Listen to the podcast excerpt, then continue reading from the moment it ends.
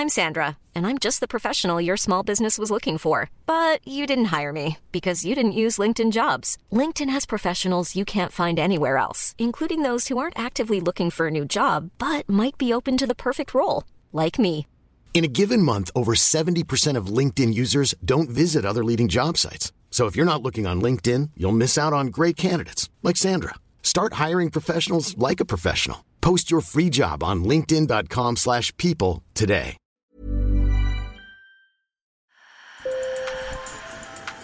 Bonjour. Hello. Hola. Marhaba bikoum. Sur le fil, Le podcast d'actu de l'AFP.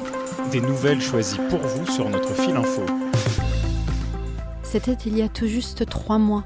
Dans un hôpital de Téhéran, Massa Amini s'est éteinte à 22 ans. Trois jours après son arrestation pour infraction au code vestimentaire de la République islamique d'Iran. Et la flamme de la révolte des Iraniennes s'est allumée. Aujourd'hui, leur slogan en persan Femme, vie, liberté est connu de tous. Le mouvement contre le port du voile obligatoire et contre le régime islamique est suivi et accompagné par les hommes. Alors pour terminer cette saison 2022 de Sur le fil, nous tentons de répondre à deux questions. Pourquoi ce mouvement ne semble pas faiblir en dépit de la répression et comment peut-il évoluer en 2023 Sur le fil.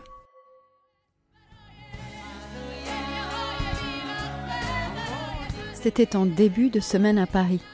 Des artistes iraniens, français et d'autres nationalités entonnent l'hymne des manifestants lors d'un concert de soutien dans la salle comble du théâtre Trianon. L'hymne est repris partout, de Coldplay jusqu'à la chorale de la maîtrise Saint-Charles de Chalon-sur-Saône, en Bourgogne.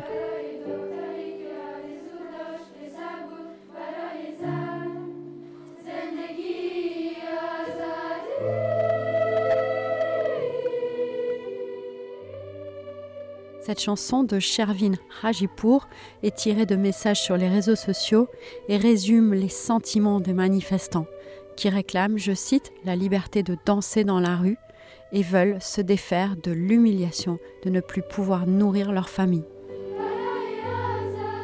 Baroy Asadi veut dire pour la liberté. Aujourd'hui, on est face à un mouvement qui touche tout le pays, toutes les régions, toutes les classes sociales, avec une nature très différente, parce que certes, la crise économique joue, mais c'est vraiment une protestation contre le régime dans son, dans son ensemble. Le slogan, ça vise la République islamique, ça ne vise pas que le voile obligatoire, ça vise le guide.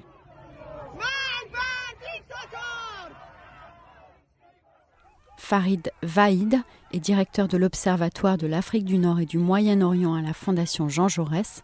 Pour lui, qui a vécu toute sa jeunesse à Téhéran, c'est un mouvement sans précédent depuis l'avènement du régime des Mollahs il y a 43 ans. C'est tous les tabous qui sont brisés, que ce soit le vo- voile obligatoire, mais aussi les prises de position des, des célébrités, des acteurs des, des- ou des sportifs qui prenaient avant des positions, mais quand même tout en respectant les lignes rouges du régime. En réponse, le régime a arrêté au moins 14 000 personnes selon l'ONU. L'ONG Iran Human Rights, basée à Oslo, annonce pour sa part qu'au moins 458 personnes sont mortes dans des manifestations. Depuis début décembre, deux jeunes hommes ont été exécutés. pour regarder combien de gens sont mécontents de ce régime et souhaitent son renverse- renversement. Ceci explique euh, la répression euh, féroce euh, des manifestants.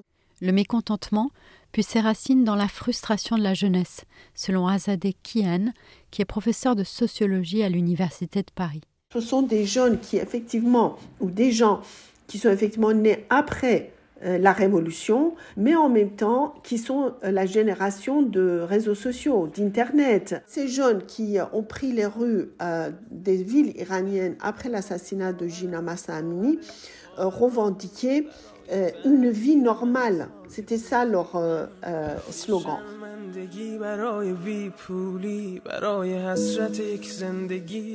Nous, souhaitons vivre comme tous les jeunes dans tous les pays du monde.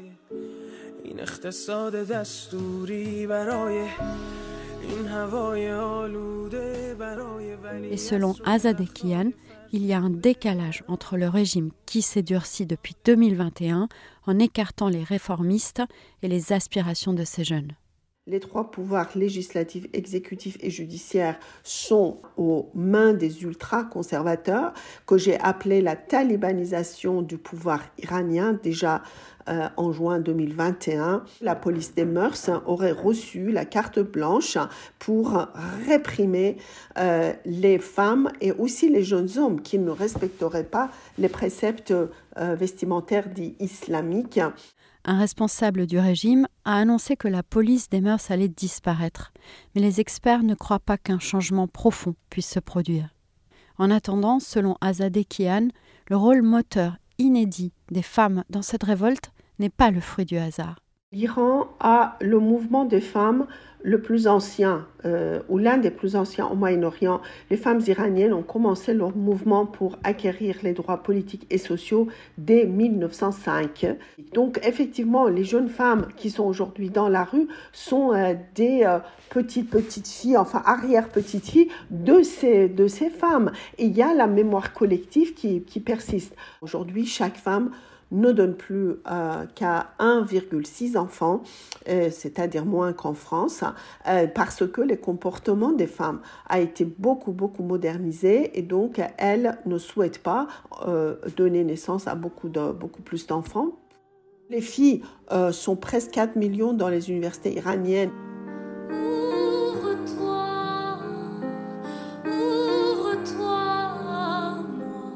Ça n'est pas euh, ce qu'elles font, euh, ça n'est pas contre l'islam, mais contre l'islam politique.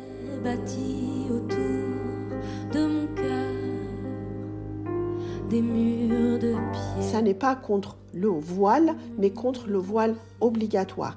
Ce qu'elles revendiquent, c'est la liberté de choix mais euh, pour la première fois, les jeunes femmes ont pris le devant de la scène contestataire et elles ont été soutenues par des hommes. C'est ce que vous n'avez pas en Afghanistan ni dans beaucoup d'autres pays. Lundi, au Trianon, l'essayiste Philippe Lemoine a lu ce message du philosophe français Edgar Morin, qui du haut de ses 101 ans a voulu rendre hommage à ce combat. Il se termine comme ça. La grande révolution féminine est en marche. Ces héroïnes actuelles sont en Iran. Je m'incline devant elles, dit Edgar Morin, et je demande à chacun de s'incliner.